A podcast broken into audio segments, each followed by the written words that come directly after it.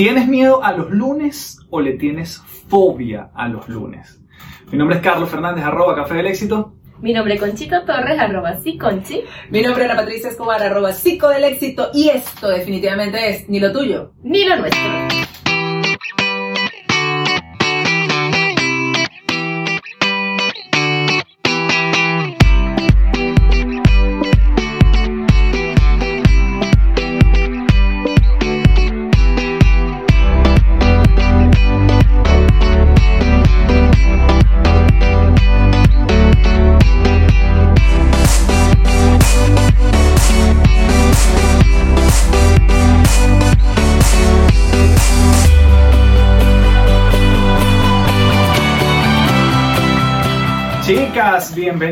¿Cómo están? Conchi Bien. está muy feliz, no sabemos. Conchi a veces como que las endorfinas, esa bioquímica de Sí, placer que alborosa. literal, Sí. literal, literal puede hacer que uno se sienta como borrachito, pues. Pero no he tomado nada. No, puras endorfinas, encefalina. Entonces fue, mezclaste, ligaste, mezcló encefalina con endorfina, serotonina y pasa esto. Y Pero aquí qué está. bonito. Porque nosotros aquí nos aceptamos tal cual como somos. He ahí el resultado. Bueno, hoy, bueno, primero, gracias por estar aquí, gracias por sus comentarios, gracias por, eh, bueno, nada, la buena onda, la gente que, que se está sumando cada vez más a compartir este podcast, que si le ven algún valor, eso es lo que más nos ayuda a hacerlo crecer, a divulgarlo, dárselo a tu familia si hay un tema particular. Obviamente cada uno de los temas hay gente que se engancha más con uno y con otro. Entonces, bueno, si crees que le puedes sumar a alguien, pásaselo, envíaselo. A tu en pareja, a tu pareja le das, mira, así, así, sutil, sutil. Ni lo tuyo ni lo nuestro. Chequéate ahí este podcast, este capítulo. Y bueno, ahí nos ayuda. Yo lo haría en el, en el capítulo del cerebro femenino y yo lo masculino. hago. Mira, este, ¿qué tal te parece esto aquí mientras yo preparo la cena? Oh, no, no, yo, yo, hay, hay personas que me están diciendo que muchas veces lo escuchan y de repente lo ven con su pareja después, como otra vez. Entonces me parece una Pero ¿por qué, actividad. por qué lo hacen así? Primero filtran a ver si, si hay alguna información, Que hay que no me información conviene. válida. Ya lo supervisé, ya lo puedes ver. Si le dan al botoncito de suscribir tanto en Spotify como en YouTube como en Apple Podcast nos ayudan un montón. Así que, eh, y además no se pierden de nada, cada vez que publiquemos algo lo van a ver. Nosotros estamos haciendo eh, religiosamente todos los domingos a las 7 sacamos un episodio nuevo, así que bueno. Sin más, vamos a meternos en el temazo del día de hoy. ¿Cómo es eso de que Eso de la fobia, fobia de los o no me gusta el lunes, me da flojera el lunes, me da fobia el lunes?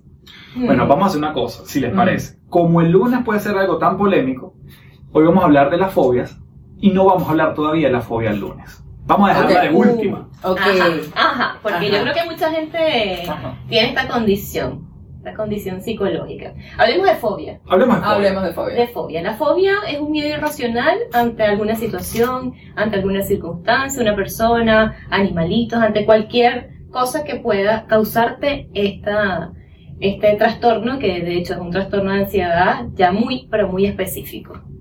Yo puedo tener, por ejemplo, fobia a los ah, ambientes, ¿cierto? Sí, por supuesto, los ambientes. Estímulos, Exacto. animales, personas. A todo, Hmm. a todo. Pero sin embargo es este miedo muy puntual.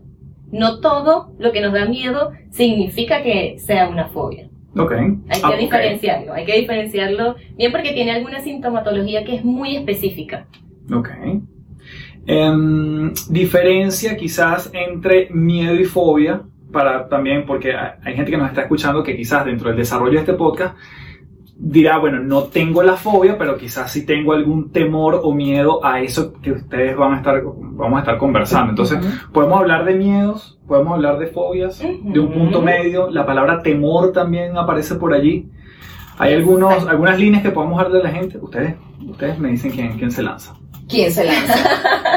hay, que, hay que ir diferenciando y por supuesto cuando hablas de miedo, obviamente eso es una emoción primaria, una emoción básica y es natural. De hecho, el cerebro está programado para que sintamos miedo en situaciones que pueden ser potencialmente peligrosas o que pueden ser un riesgo.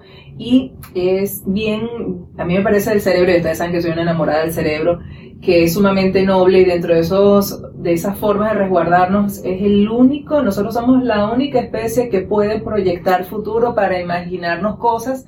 Claro, aquí el, el mecanismo primitivo es proyecta donde puede haber un peligro potencial, obviamente, si nos imaginamos, todos estos mecanismos tan primitivos venían desde el, desde el hombre, desde el cavernícola, que obviamente tenía que estar haciendo proyección de dónde podían haber peligros reales. El detalle es que ahora nosotros reemplazamos al tigre por, no sé, este, se va a terminar mi relación, me voy a quedar sin trabajo, mis hijos van a estar mal. Entonces empezamos a hacer un mal uso de este, de este mecanismo que es tan noble y podemos empezar a generar no solamente miedo por lo que me está sucediendo, que es algo real, sino que este miedo lo empiezo a aderezar con pensamientos y si pasa tal cosa, y si sucede esto, y si no logro esto, y cuando se une la emoción con el pensamiento, se puede crear el sentimiento y ahí, por ejemplo, surge el temor, mm. que es mucho, es un miedo ya mucho más consolidado porque ahora lo aderecé, le agregué elementos y por supuesto se vuelve algo mucho más contundente. No es algo que fugaz o que pasa como una emoción, sino que ya se puede instalar.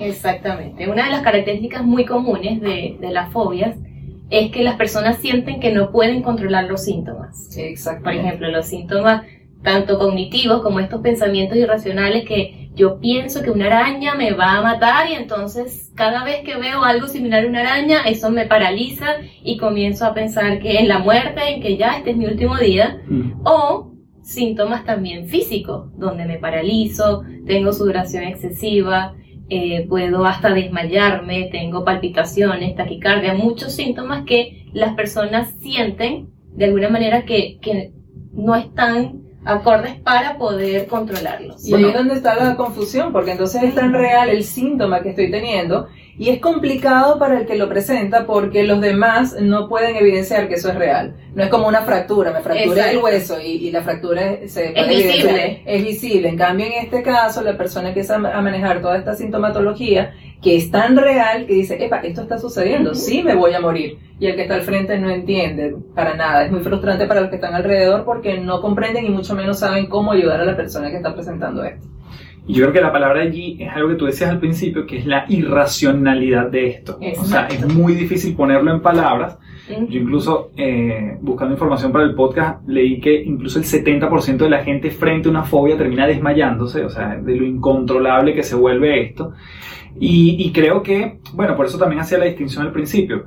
Quizás la gente que nos escucha me dice, bueno, yo no tengo tantas fobias. De hecho, les pregunto una vez, ¿ustedes tienen alguna fobia? Yo no, yo creo que no tengo ninguna, por lo menos que no, no, me, no, me, ha saltado hasta ahora. Estamos en la fase de negación, yo no tengo nada. ¿Y tú? Tampoco, estamos bien. A mí me pasó, y esto ya es una experiencia personal, me pasó una vez, iba de, de Caracas, de La Guaira, a Margarita en un ferry, y el ferry se detuvo, se detuvo en medio del mar.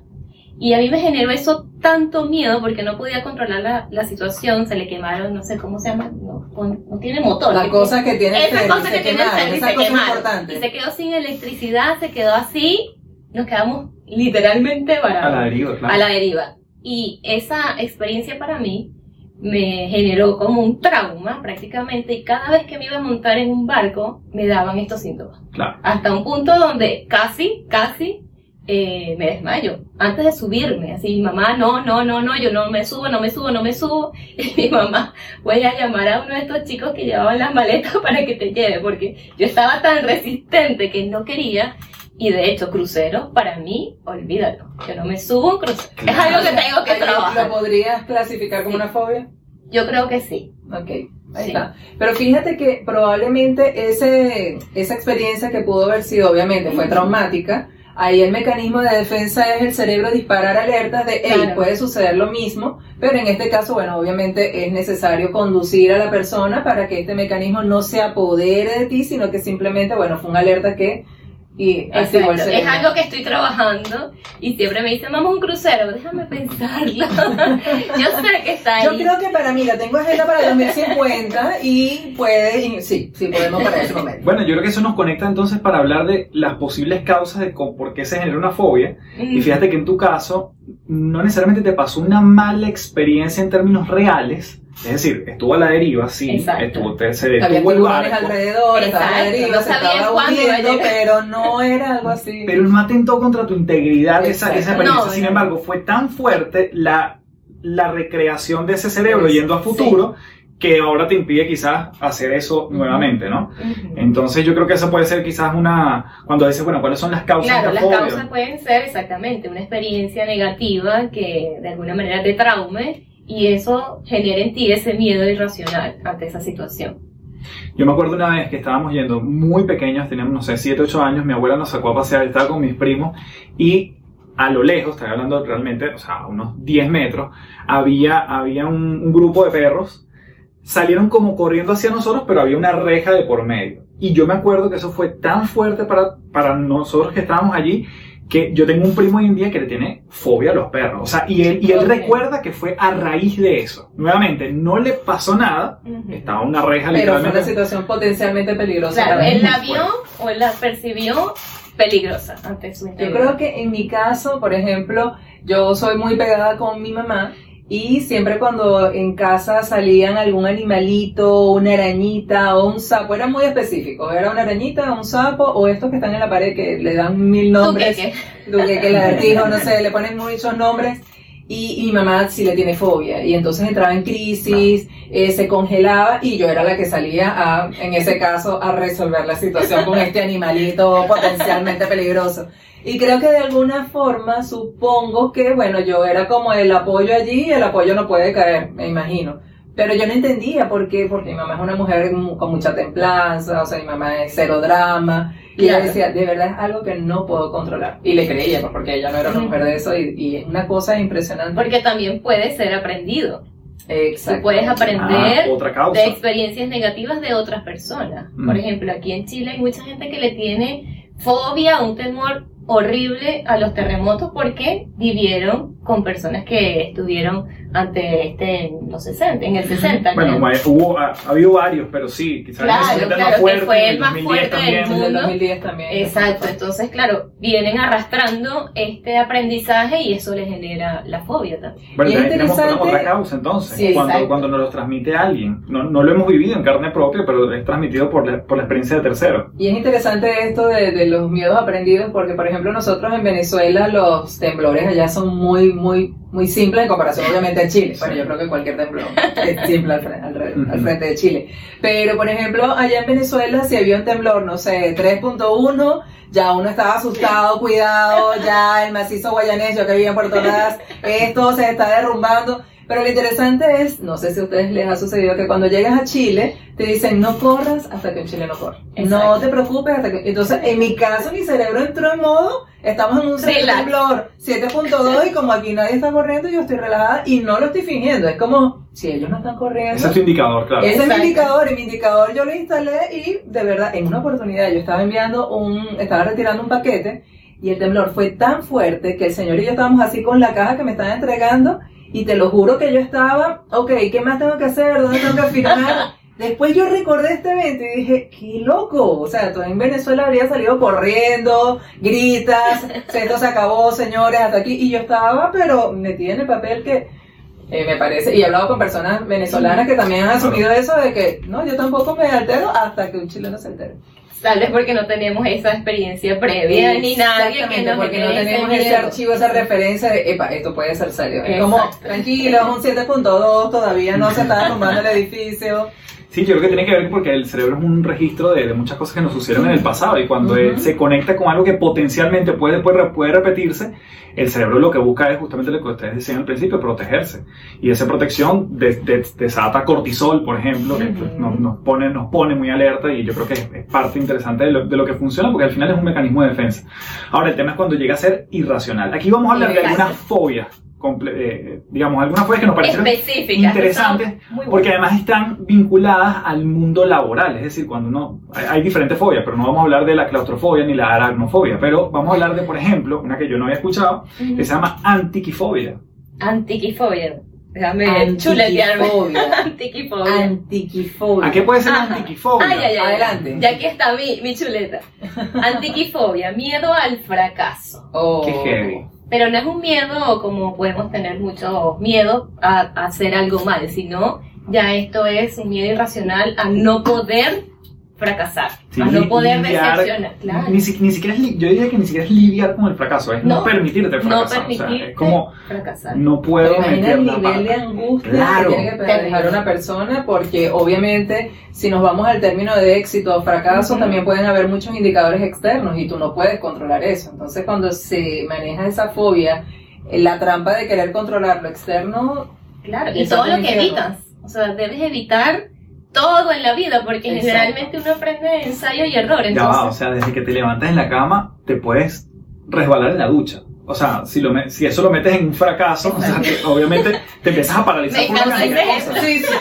Claro. O simplemente no, me da temor estar en una empresa donde mi éxito o mi fracaso va a ser claramente evidenciado, me da temor eh, realizar cualquier cosa porque Proponer una idea. proponer una Mm. idea porque obviamente está totalmente conectado con esto de la perfección y si algo tiene el- la perfección es que no te permite terminar cosas porque cuando las terminas vas a evidenciar Exacto. entonces son personas que van a estarse saboteando constantemente para no tener que enfrentar el resultado que puede evidenciar ese fracaso exacto. Y generalmente viene por la sobreexigencia o la exigencia de los padres. Mm. Cuando quieren que la persona sea esto, que sea perfecto, que no se equivoque, que prácticamente controle todo y eso es imposible. Sí, lo que es la hiperexigencia, por ejemplo, si acá en Chile la máxima nota, la máxima puntuación es 7, bueno, aquí no se saca 6, es 7. Es En siete. Venezuela era 20, aquí no se saca 19, se saca es la nota 20. 20 o nada. Entonces, esa sobreexigencia desde niños, obviamente Mm. dicen, yo no, me, no puedo tener eso, ni un punto menos, o sea, no me permito tener eso.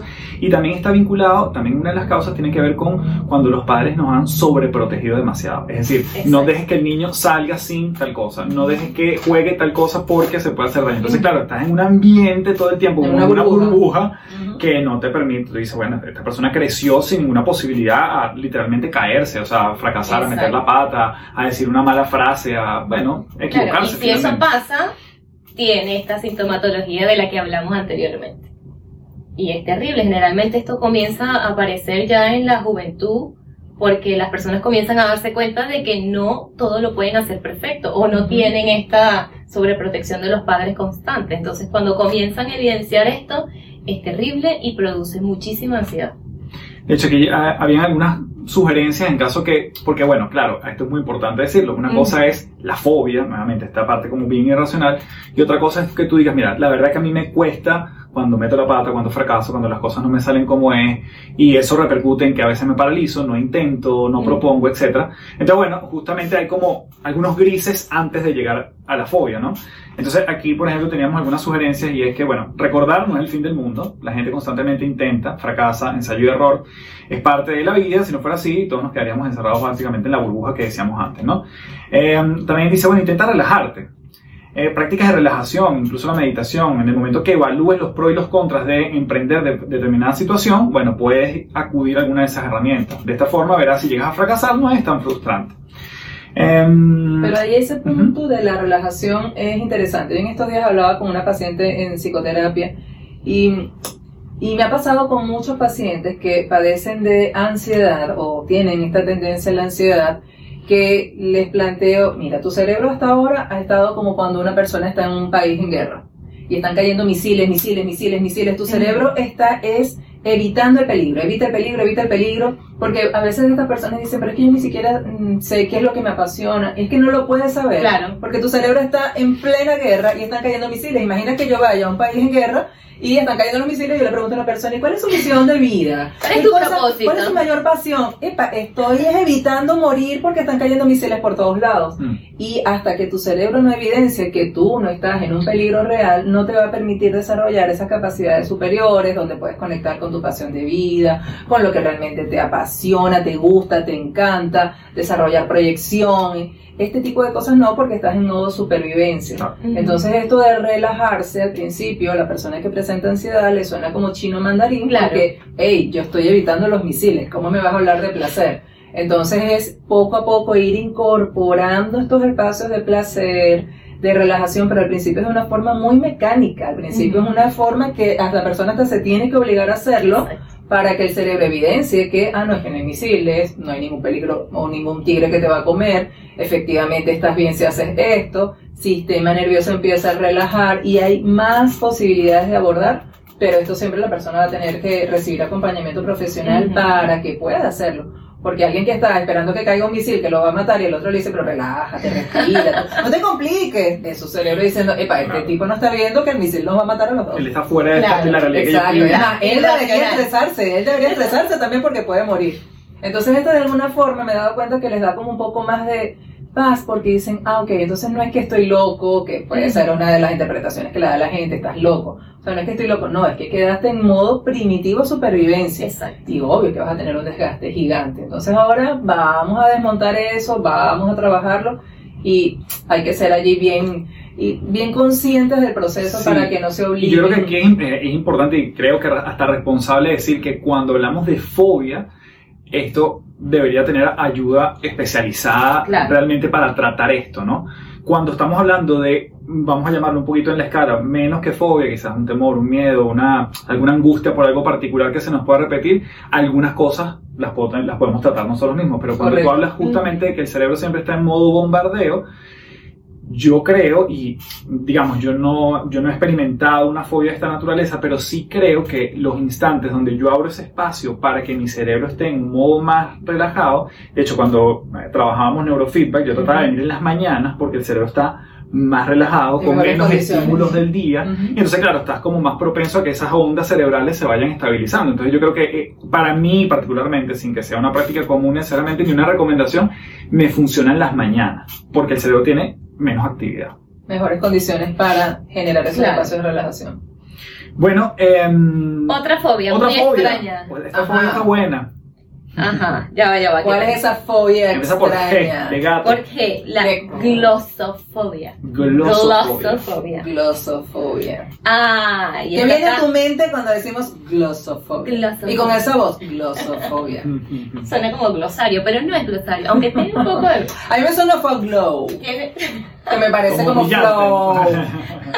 No es tan flow, no es tan flow. Ah, no es tan divertido así. Pero es la fobia cuando tenemos que hablar en público. Uh. Cuando nos tenemos que enfrentar a una exposición, a una conferencia, a una reunión, a algo, un evento donde estén muchas personas prestándonos toda su atención. Glosofobia. Miedo a hablar en... Bueno, la fobia. La fobia. hablar en público. fobia. De hecho, yo he visto eh, diferentes rankings y, y muchas veces el hablar en público, o sea, el miedo escénico es uno de, los- de las fobias que está a veces en el top 10 de muchos países. De hecho, en algunos países la muerte está por debajo de hablar en público. Es decir, que la gente casi que prefiere morirse antes que hablar en público. Cuando hablamos de eso.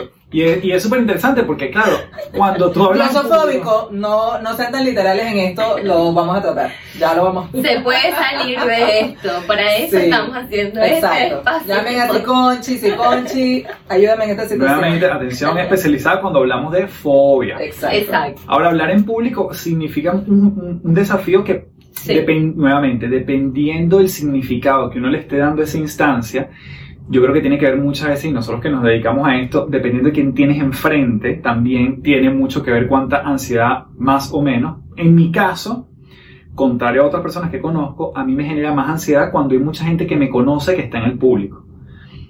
Hay gente que mientras más gente conocía, mejor.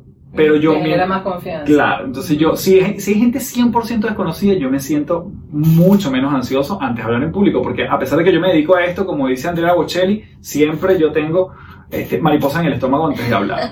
Y eso yo creo que es una insta- un, un Es indicador natural, de que me normal. importa, de que, bueno, Necesitas esa adrenalina para accionar. es parte, es parte de eso. Sí, hay-. Claro, hay gente que se desmaya en un escenario. Sí. Hay gente que tiene un miedo terrible, como dices tú, como si viniera un tigre y te va a comer cuando estás ahí parado. Y, y tampoco es así. O sea, uno creo que todos tenemos un miedo antes de exponernos a alguna situación donde vamos a ser evaluados o donde se nos puede olvidar todo o donde nos van a observar. Sin embargo, ya la fobia cae en, en este punto tan irracional que la sintomatología antes de entrar a la escena es terrible. Sí. La gente comienza a, a tener palpitaciones, hay gente que hasta vomita porque el nerviosismo es tal que sienten que no pueden hacerlo. Bueno, tú nos estabas contando sobre una experiencia Adelante, Coffee. Ah, en no. la adolescencia. Coffee tenía tuvo una experiencia bien interesante y por eso fue que él Y nos decidió, pareció dijo, muy ¿qué tal si chistoso". me lanzo a conferencista? Adelante, ¿cómo fue eso? Yo les contaba que a los 15 años me toca hacer una exposición en el colegio, típico grupo, cinco personas, Típico, buenas tardes, somos el grupo número 3, vamos a hablar las de la contaminación. Con las láminas. y además el, el PowerPoint como que empezaba a tener como vida, no, no Ok. existía, y entonces uno le ponía todos los efectos que sonaban. Por supuesto. Me tocaba exponer y nos tocaba exponer al grupo acerca del país España. Todos los grupos nos tocaba exponer acerca de un país distinto. Y a mí específicamente acerca de ese país me tocaba hablar de la moneda, en ese momento no existía el euro, y la, la comida. Y yo, a pesar de que había investigado, me paré enfrente al público y lo único que puedo decir es, mi nombre es Carlos Fernández, la comida típica es la paella y la moneda es la peseta. Muchas Gracias. gracias. Y me senté. Y no termina refiriendo. ¿Qué pasó? Nada, acabo de transformar sus vidas con esto que les. y a partir de allí, Cofi ¿Qué tal si soy conferencista? Vamos a darle con todo este miedo. Y mírenlo, aquí está. Muchos amigos. Exactamente. Resiliente. Re- Después de un Resiliente. tiempo me decían, no entiendo cómo te dedicas a eso, te en el colegio básicamente eso era, era casi una fobia y yo sí lo, lo evitaba a toda costa. De, de hecho, no, ahorita no, mm, me es difícil identificar en qué momento hice un quiebre en eso, pero bueno, la glosofobia.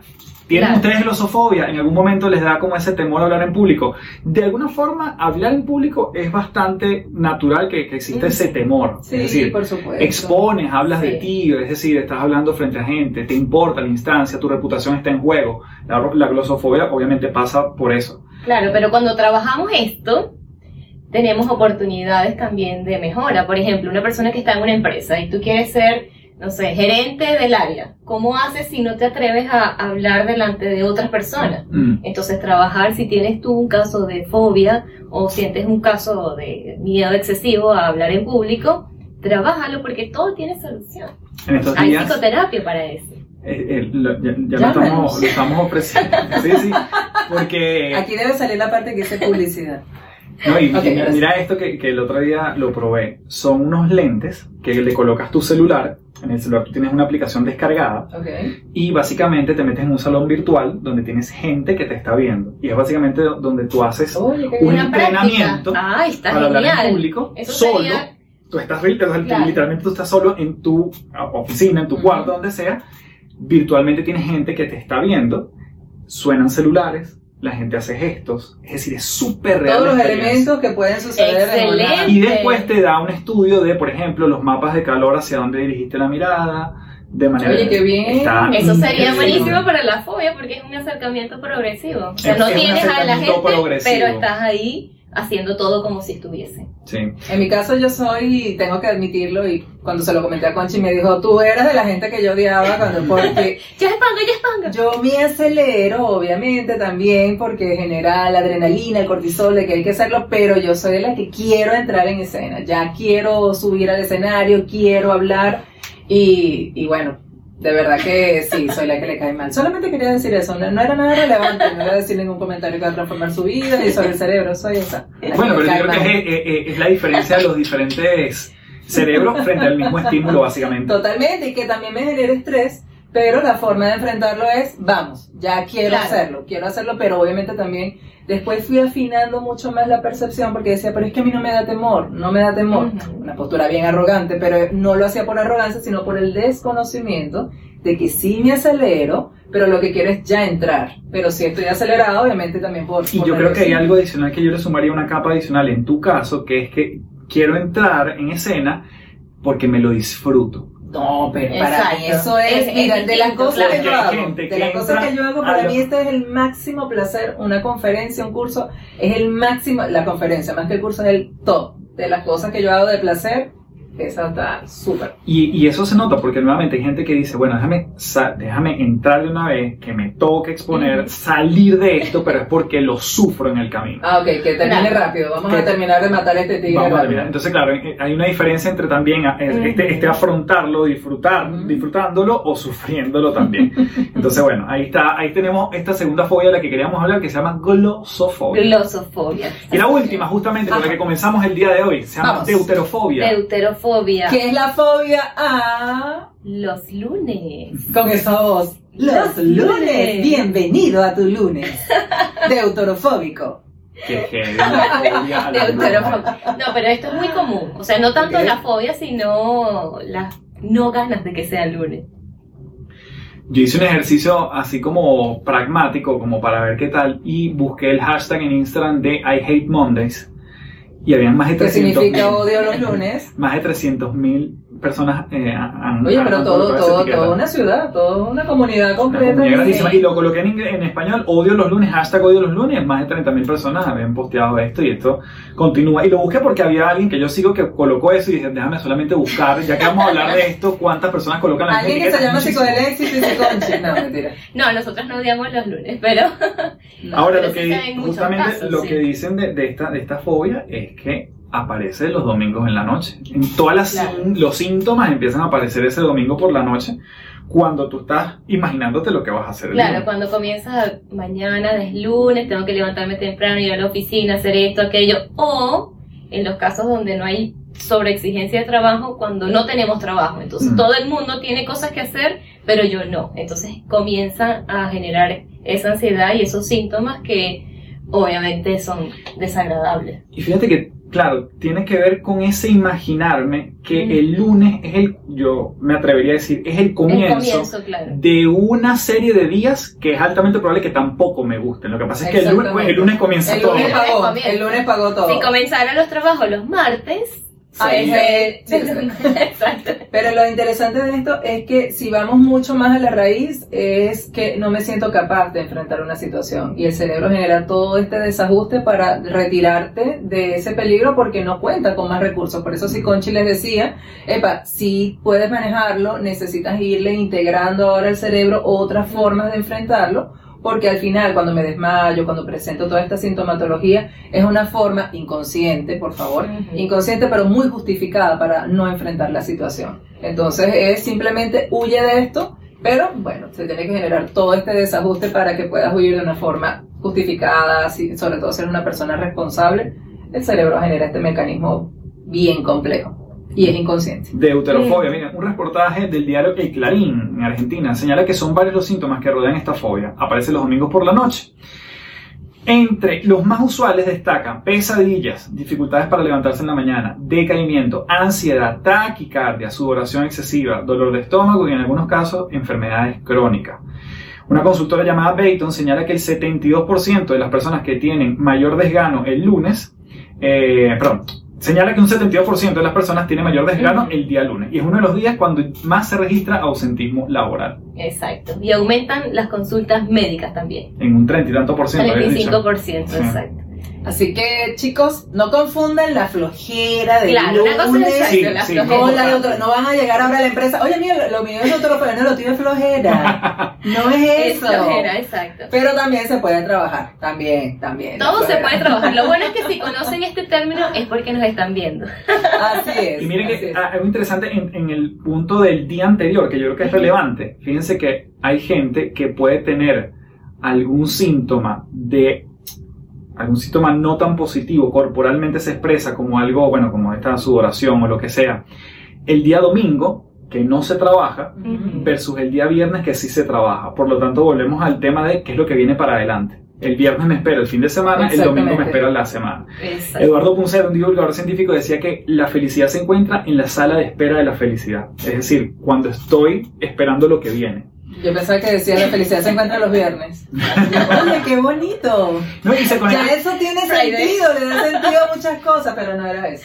La felicidad se encuentra En la sala, en de, la espera sala de espera de la, de la felicidad. felicidad. O sea, Eh, y de hecho, Ah, lo mismo ya con eso. que eh, muchos años antes escribió el Saint-Exupéry, que es el, el autor del Principito, Ujú. cuando decía, si vas a llegar a las 4, empezaré a ser feliz desde las 3. Entonces, anticipar eso, la anticipación básicamente Claro. es lo que nos hace generar o entusiasmo o ansiedad. En Una este caso, positiva. claro, la Exacto. deuterofobia, la fobia a los lunes. Chicas, Así que toca entonces despedirnos de este episodio. A mí me gustaría cerrar con eso que acabas de mencionar de la anticipación, empezar a asociar ya las cosas, en lugar de asociarlo con el dolor que puede generarte el temor o la fobia, empezar a generarlo con el placer de cómo me voy a sentir Mm. cuando logre hacer las cosas, cómo me voy a sentir cuando termine mi lunes bien de manera responsable o entregando las cosas a tiempo y eso me va a dar satisfacción, cómo me voy a sentir cuando logre hacer tales cosas, empezar a asociar progresivamente más las cosas con placer y para eso tenemos que conectarlo con cómo me voy a sentir, qué me va a generar tal cosa y eso puede ayudar un poco. Exactamente. Y reconocer, reconocer también a nivel cognitivo nuestros pensamientos. Así ¿Qué es. nos está llevando a sentir esto y saber que tiene solución? Y si sabemos que es una fobia y es una, algo irracional, obviamente buscar ayuda especializada. Nos despedimos por ahora. Arroba Café del Éxito. Arroba Ticonchi. arroba psico del éxito y por supuesto arroba ni lo tuyo ni lo nuestro. Se tienen que suscribir y acompañarnos en todos estos episodios y por supuesto comentarlos. Chicos, chicas, queremos escucharlos, queremos leerlos. Gracias por todo. Nos seguimos viendo. Cuídense mucho. Bye.